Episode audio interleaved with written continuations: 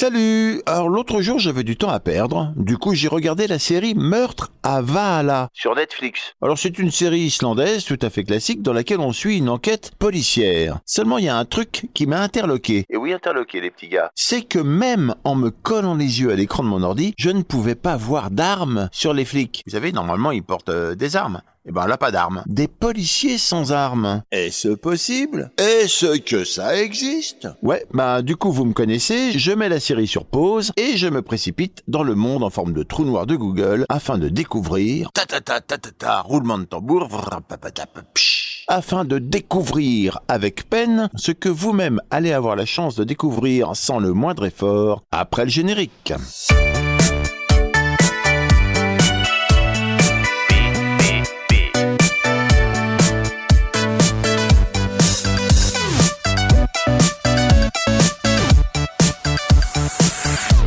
S'il n'existe pas de pays sans police, puisque même le Vatican a ses gardes suisses, qui remplissent aussi des fonctions de policiers, il existe bien des polices sans armes. Et la police islandaise en est un exemple. L'Islande, qui est considérée comme l'un des pays les plus sûrs au monde, ne possède qu'un effectif de 600 policiers. Bon, euh, pour être honnête, quelques dizaines d'entre eux sont armés, mais, mais ces gens-là ne tirent pas à tort et à travers. La police islandaise ne s'est servie d'une arme qu'une seule fois dans toute son histoire, en 2013. La victime était un forcené d'un peu moins d'une soixantaine d'années qui, pour une raison inconnue, s'était mis à tirer des coups de feu avec un fusil de chasse depuis l'appartement où il vivait seul, à Reykjavik. Après avoir évacué l'immeuble, la police a tenté en vain d'établir un contact, puis a lancé des grenades au gaz à travers les fenêtres afin de neutraliser l'individu. Cela n'a pas marché. Du coup, une équipe d'intervention spécialisée a pénétré dans l'appartement vers 7 heures. Elle a été accueillie par de nouveaux tirs qui se sont fichés dans le casque d'un policier et dans le gilet pare-balles d'un autre. Ces policiers ont naturellement répliqué et touché l'homme qui a succombé à ses blessures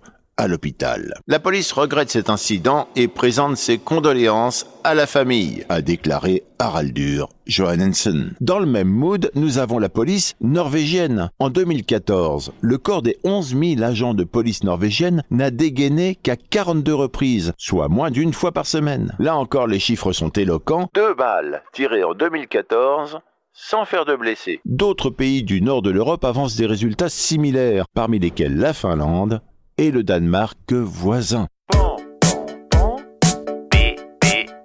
En Angleterre, entre 5 et 10% des policiers portent une arme. Les bobbies préfèrent très majoritairement ne pas avoir d'armes, car ils jugent que le danger que celle-ci se retourne contre eux est trop élevé. On peut aussi parler de l'Irlande et de la Nouvelle-Zélande, où d'après le Washington Post, il serait plus dangereux d'être un fermier qu'un policier non armé. Eh oui, les féroces néo-zélandais, aux acas terrifiants, ont eux aussi une police sans armes qui agit avec le soutien du public. Et contrairement aux idées bah, préconçues, en Chine, s'ils ont leur unité spéciale armée jusqu'aux dents, la police chinoise n'a pas d'armement. À proprement parler. Oui, ça vous étonne, mais c'est tout bêtement parce qu'il y a plus de policiers que d'armes en circulation dans le pays. Et puisqu'on est sur la police chinoise, apprenez qu'elle va prochainement être équipée d'un fusil d'assaut laser qui sera en mesure de brûler la peau d'un individu et ce à travers ses vêtements en seulement une fraction de seconde. Ce nouveau fusil qui porte le nom de ZKZM-500, mis au point par l'Institut d'optique et de mécanique de précision de l'Académie chinoise des sciences, se révèle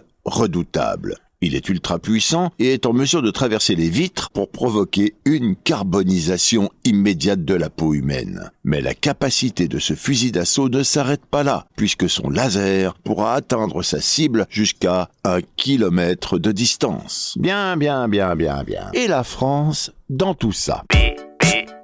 En France, la quasi-totalité de la police nationale et un policier municipal sur deux sont équipés d'armes à feu. Ceci dit, les 154 premiers agents de la police municipale parisienne officiellement intronisés cette année arpenteront les rues de la capitale sans armes létales. Ils seront dotés d'un tonfa, d'un gilet pare-balles et d'une bombe lacrymogène. Un tonfa, c'est une matraque de self-défense. En France, donc, nous avons une moyenne de 10 à 15 morts par an à la suite d'opérations de police, soit en 40 ans entre 500 et 1000 morts. Le profil type du décédé est un jeune homme des quartiers populaires d'origine maghrébine ou d'Afrique noire. Aux États-Unis, comptez 1000 personnes tuées par la police chaque année. À noter que les Noirs non hispaniques ont 3,5 fois plus de risques d'être tués par les policiers que les Américains Toujours aussi gay, rigolo, d'après le rapport de la coalition Solidarité Brésil, en 2019, plus de 6000 personnes ont été tuées par la police, dont près de 80% sont des personnes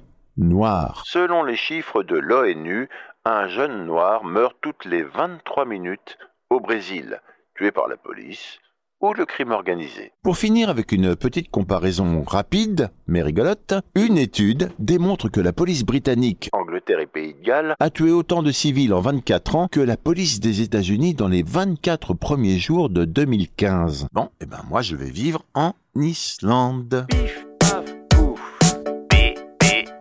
Il y aurait plus d'un milliard d'armes à feu en circulation dans le monde. Ce chiffre, calculé sur l'année 2017, se répartirait en 857 millions d'armes. 85%. Dans les mains de civils, 133 millions d'armes. 13%. Dans les arsenaux militaires et 23 millions d'armes. 2%. Au sein des organismes d'application de la loi. Donc, la police. C'est en Tunisie qu'on trouve le moins d'armes par habitant. 0,1% contre 14,96% en France. Eh oui, quand même. En Suisse, il y aurait 3,4 millions d'armes à feu. Presque un citoyen sur deux possède une arme chez lui. Cependant, il lui est interdit de circuler avec. C'est pour que chaque citoyen puisse être appelé pour défendre son pays, car la Suisse, je vous le rappelle, ne possède pas d'armée. Singapour possède l'une des législations les plus sévères en matière de contrôle des armes à feu. Leur vente est en effet interdite aux particuliers. Les contrevenants risquent la prison et l'utilisation d'une arme à feu est passible de la peine de mort. Hey, boum Là, tu fais moins le malin. Et c'est tout le contraire au Texas, où une loi autorise toute personne âgée de 21 ans ou plus, non visée par une interdiction, à détenir une arme à feu et même à la porter en public sans permis. Le résultat Aux États-Unis, 19 enfants sont tués ou blessés chaque jour par arme à feu. Et chaque année, en Amérique et partout dans le monde, on compte des centaines d'enfants qui accèdent malencontreusement à des armes chargées et non sécurisées dans des placards, sur des tables de nuit, dans des sacs.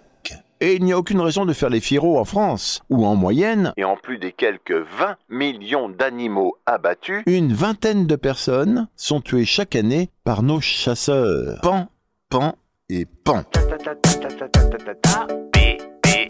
On parle d'armes et c'est bientôt Noël. Épée, pistolet à eau, mitraillette, revolver. Votre bout adore jouer avec des armes factices. Et alors, vous hésitez. D'où vient cette fascination enfantine pour les armes? Et faut-il lui en mettre sous le sapin? La réponse de Patrice Huer, pédopsychiatre. Comme les contes de fées, ces jeux ont une fonction cathartique.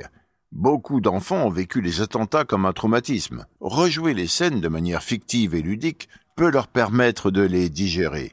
Plus généralement, les enfants, particulièrement les petits garçons, ont besoin d'extérioriser leurs pulsions violentes qui sont aussi des pulsions de vie.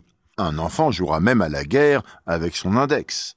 Le travail parental consiste à les aider à faire la différence entre l'imaginaire et la réalité, par des phrases simples telles que on dirait que on fait semblant. bon, et ben voilà, voilà, je vous laisse méditer cette pensée. PPP, pan, pan, pan, c'est terminé. On se retrouve la semaine prochaine afin de rechercher ensemble le véritable esprit de Noël. Dans PPP, bien sûr. PPP, pourquoi? Parce que personne ne peut lire, écouter ou voir tous les trucs de dingue qu'on trouve sur Internet. Salut